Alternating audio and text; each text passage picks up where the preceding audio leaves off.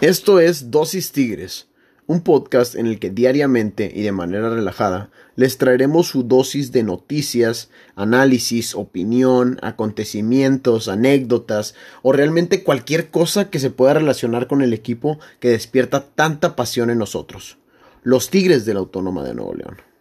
Yo soy Pedro García y será para mí un placer poder compartir contigo toda esta pasión por mis Tigres. Así que, sin más que decir, Vamos a darle.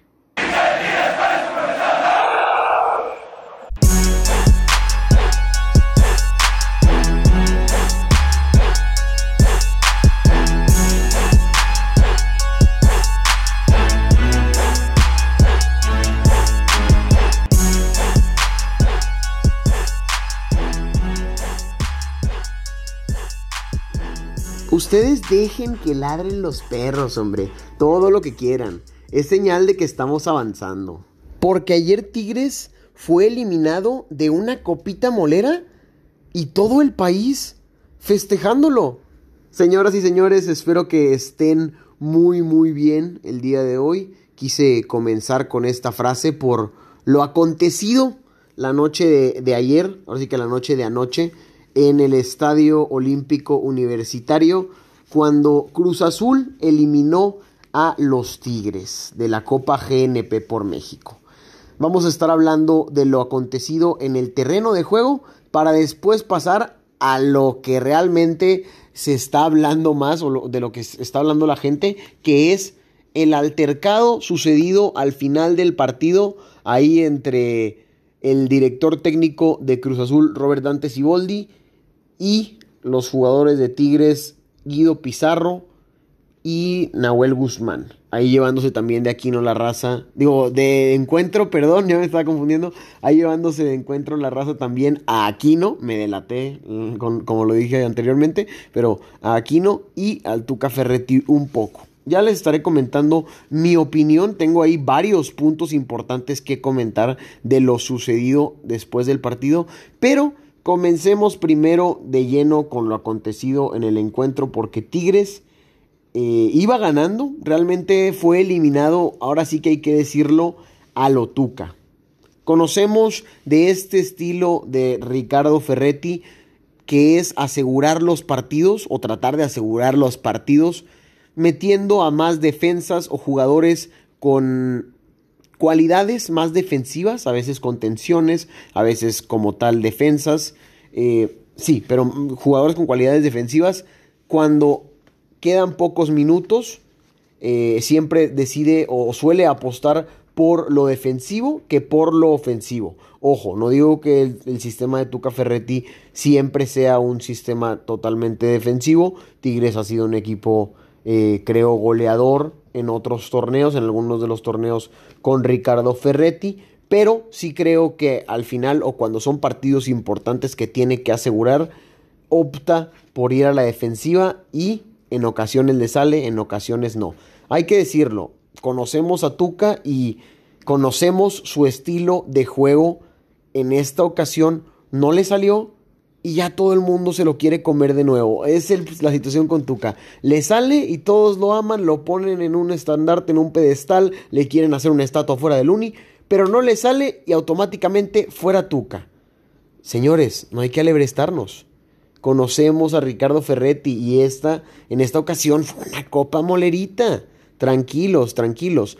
¿Qué pasó la última vez que lo hizo en liga? Bueno, no la última vez, vaya, pero la última vez que lo hizo en una final en liga contra León. Salimos campeones. ¿Alguien reclamó algo? No. Bueno, de los Tigres, fuera de la gente eh, de todo el país que estuvo diciendo que la final fue aburrida, que Tigres campeón aburrido, pues sí, quedamos campeones. A final de cuentas, los resultados se dieron. En esta ocasión no se dieron y todos se querían comer al Tuca. Ojo, no, lo, de, lo del cambio, en esta ocasión hace el cambio de Carlos Salcedo, entra a la cancha por Leonardo Fernández, que ya estaba cansado, Leo, ya se le veía, sí, ya se le veía, sí, realmente bofo dentro del terreno de juego. Entra Salcedo, que yo había dicho, de hecho, ahí me dijo un compa de que, eh, Michael me dijo, de hecho, de que eh, lo salaste, güey. porque todavía has hablado bien de él. Y sí, yo había dicho que habías recuperado un poco el nivel que venía mostrando antes de llegar a Tigres, que era un jugador que estaba dándole salida a Tigres un poco más. Ayer es quien termina eh, cometiendo el error en la marca, o a quien le termina ganando el, balón arriba por, por aire cuando tenía, estaba marcando él a este Lichnowsky.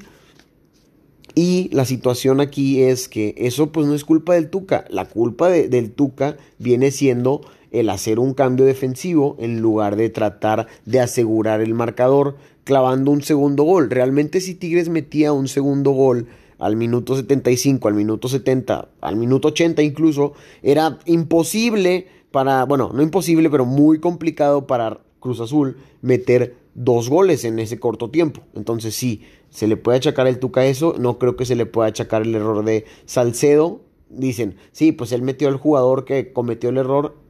Pues a final de cuentas, tú metes a un jugador para que haga algo táctico, o sea, para el parado táctico es lo que está en ti, en el director técnico, más no lo que él pueda desempeñar. Si el jugador tiene un mal día o no, eso a veces ya no está en tus manos. Entonces, creo que al final Tigres, pues sí eh, aprende de esta copa. Creo que los resultados son benéficos, benéficos en el sentido en el que pues van, llegan con más ritmo a la liga, llegan con más ritmo, los jugadores titulares cada vez eh, agarraron un mejor nivel, me parece, y positivo y negativos en el sentido de que pues Tuca tiene que ajustar esa estrategia y no lo va a hacer, no lo va a hacer, lo sabemos, pero pues esperemos que, no llegue a, pasar esta situación nuevamente porque Tigres debe de aprender a, concretar, a clavar el, el, segundo gol antes, a clavar la estacada final y terminar con el partido ahora sí que de lleno. Tuvieron varias oportunidades en el encuentro, no aprovecharon. Cruz Azul también tuvo varias oportunidades. Eh, y Nahuel incluso tuvo un buen partido. Al final en la tanda de penales no es factor Nahuel Guzmán como estamos acostumbrados. Termina por no atajar ningún penal. De hecho, los, los jugadores de Cruz Azul terminan fallándolo. Y bueno, después de la tanda de penales sabemos lo que sucedió. Por parte de Tigres, fallaron, eh, falló Carioca y no me acuerdo quién fue el otro jugador, si fue el Chaca. Bueno, Pizarro falló, pero Carioca, a Carioca se lo atojaron. Ah, a Quiñones. Quiñones y Carioca tiraron el penar realmente terrible, de la peor manera posible, a media altura y al lado favorable del portero. Entonces, más fácil no se lo pudieron haber puesto ahí a Gudiño, que yo no lo conocía y tuvo una buena actuación, me parece, con el Cruz Azul, el poco tiempo que jugó.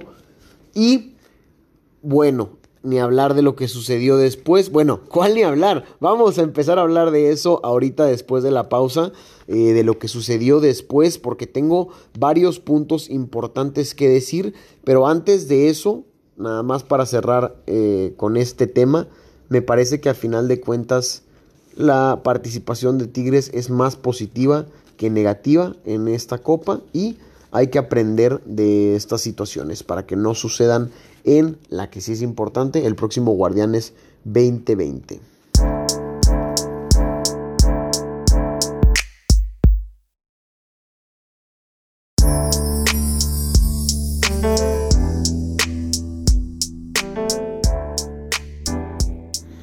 Ahora sí, racita. Dejamos atrás lo sucedido dentro del terreno de juego, lo que aconteció en el partido. Ya sabemos que Tigres perdió contra el Cruz Azul. Bueno, empató, pero fue eliminado por el Cruz Azul.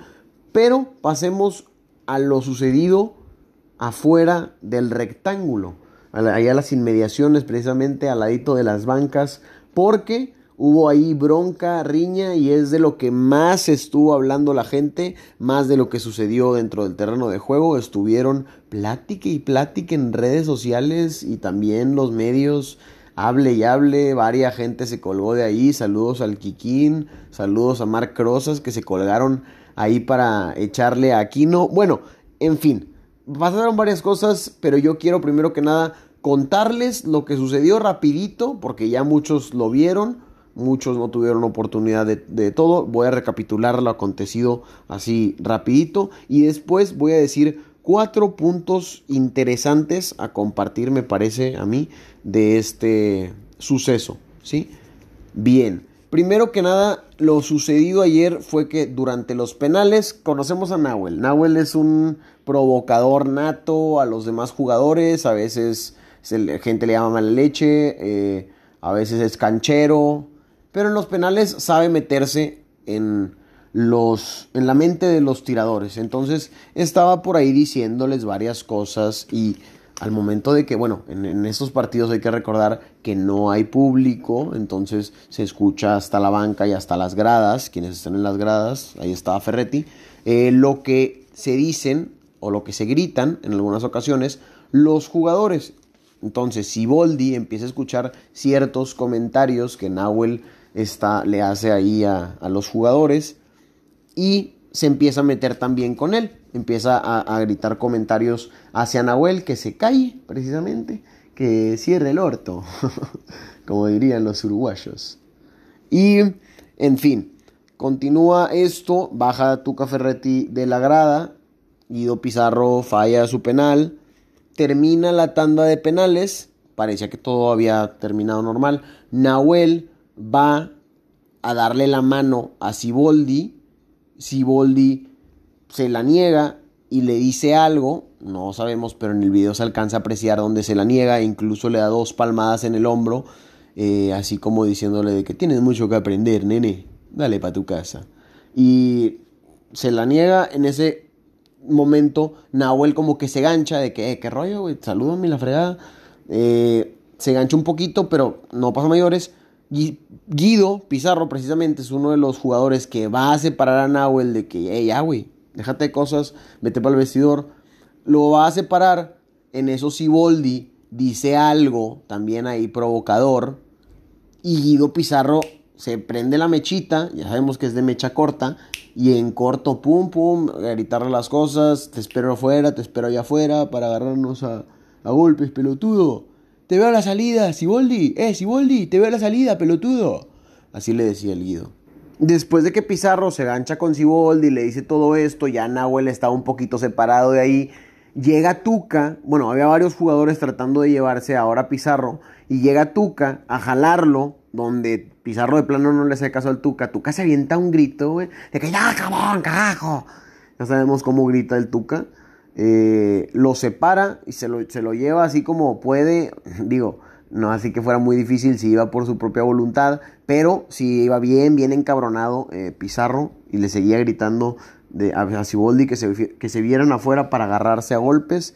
En eso nada más el panning de la cámara eh, toma y está Kino por ahí y tranquilamente él se avienta un comentario así de que y vieras que yo salí de ahí y llevan 30 años sin quedar campeones, sin ganar nada.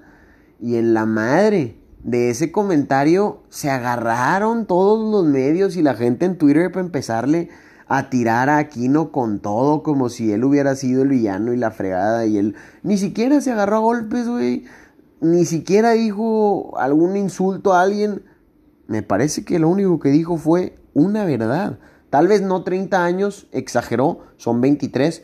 Pero, güey, llevan 23 años sin ganar la liga y eso es totalmente cierto. Sí, han ganado Copa y han ganado Conca Champions. Pero los aficionados y la institución y los jugadores se mueren por romper esa sequía de la liga. Te la cambiarían, te lo aseguro. Y lo decía ayer mi compadre Fer Morales. Entonces, ahí por esa parte me parece que se cuelgan y se cuelgan de los Tigres. Y es precisamente ahora sí, dejando atrás lo sucedido o lo que pasó vamos a estos cuatro puntos que yo creo que son muy, muy importantes. Lo primero es eso, es que se agarraron de ciertas cosas, tanto los medios como los aficionados, para empezar a criticar o para empezar a vender. Eso hay dos puntos muy importantes que quiero tocar de, con, con respecto a eso.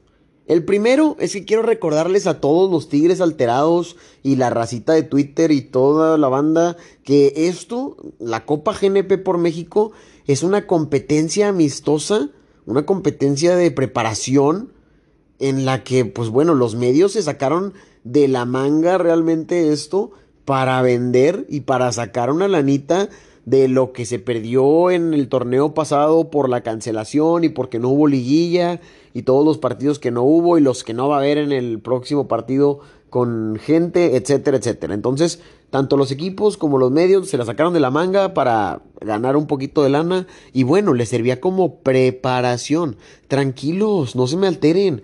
Es un torneito que no vale y que solamente sirve, o sea, los, los resultados realmente para Tigres fueron positivos. Entonces, no se alebresten, los medios se agarraron también de esta situación que hubo después del partido para hablar más. Entonces le salió excelente la fórmula de la copa, porque pues ya estás hablando un poco de partidos que hay que realmente no tienen tanta relevancia porque son amistosos porque Rayados jugó el día de ayer un amistoso contra Mineros y nadie estuvo hablando de eso, porque hubo otros otros equipos jugando y nadie estuvo hablando de eso, pero como esto lo volvieron una copa o le dieron el nombre de Copa GNP por México, ya le estaban dando renombre, estaban vendiendo de eso.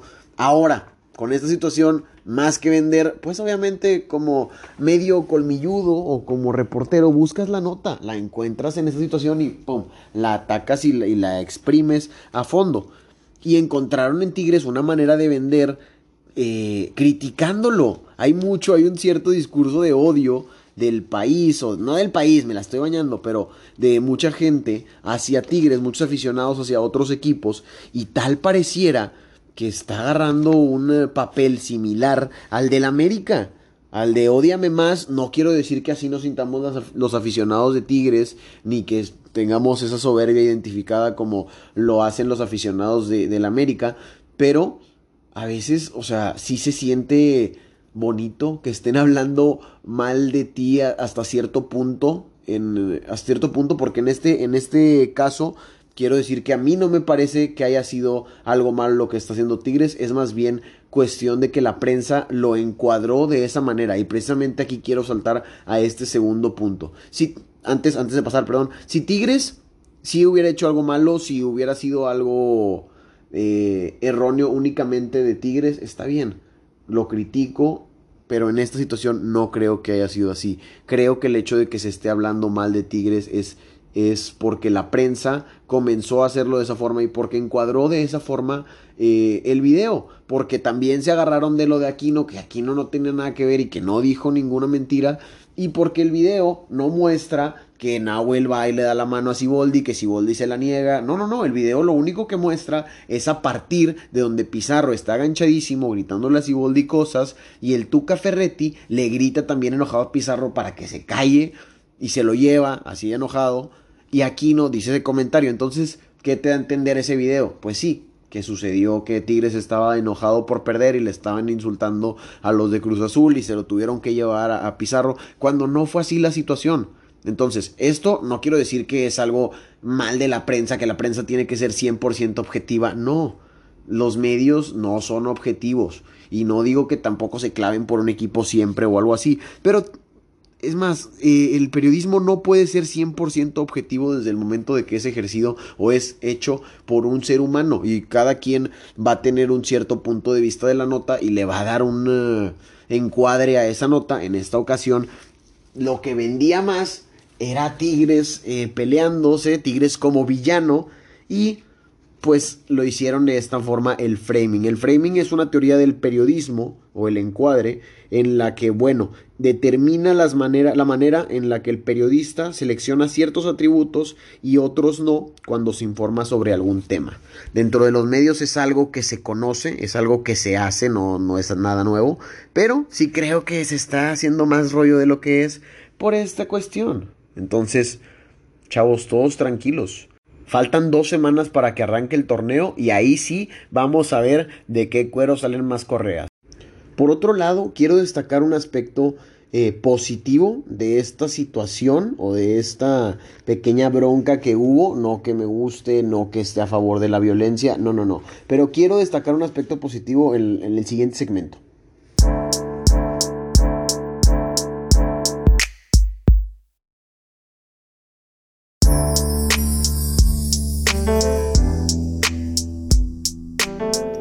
Ya hablamos desde la perspectiva de los medios de esta situación, de esta pequeña riña o bronca que hubo. Ahora, en los Tigres, ¿qué significa esto? ¿O qué aspecto quiero destacar yo de esta pequeña bronca? No quiero destacar que se estén peleando ni que acudan a la violencia cuando pierdan o la fregada, no. Creo que en, en los deportes hay que saber perder, porque siempre le va a tocar a uno perder y al otro ganar. Entonces, así es esto se tiene que aprender a perder. En esta situación, como ya les comentaba, me parece que fue algo más de framing, no de Tigres. Y en eso quiero destacar entonces las ganas de ganar de Tigres, las ganas de ganar cualquier cosa.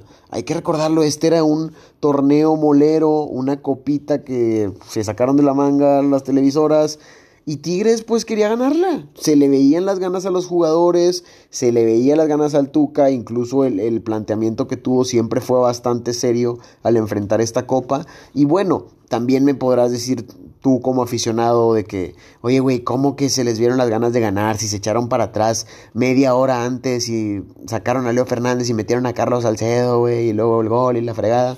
Pues sí, pero como les dije al inicio, es el estilo del Tuca y ya sabemos que probablemente se va a ir a la tumba con eso.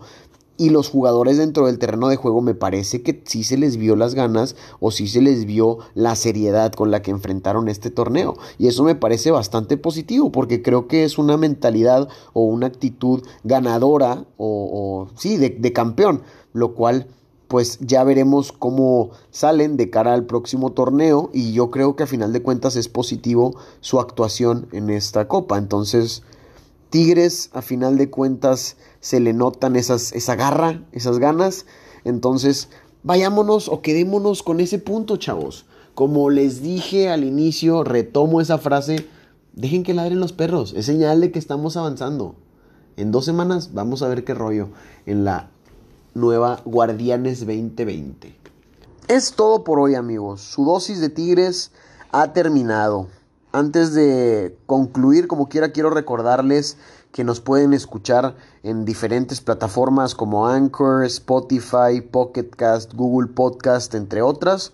Y pues si les hemos gustado, si nos han estado escuchando, déjenos una evaluación, unas 5 estrellas nos servirían bastante, eh, coméntenos alguna retroalimentación, nos podría servir todavía para seguir creciendo un poco más. Entonces, los invito a que vayan y lo hagan. Mi nombre es Pedro García y esto fue Dosis Tigres. Espero que tengan un excelente día. El día de mañana nos volvemos a escuchar.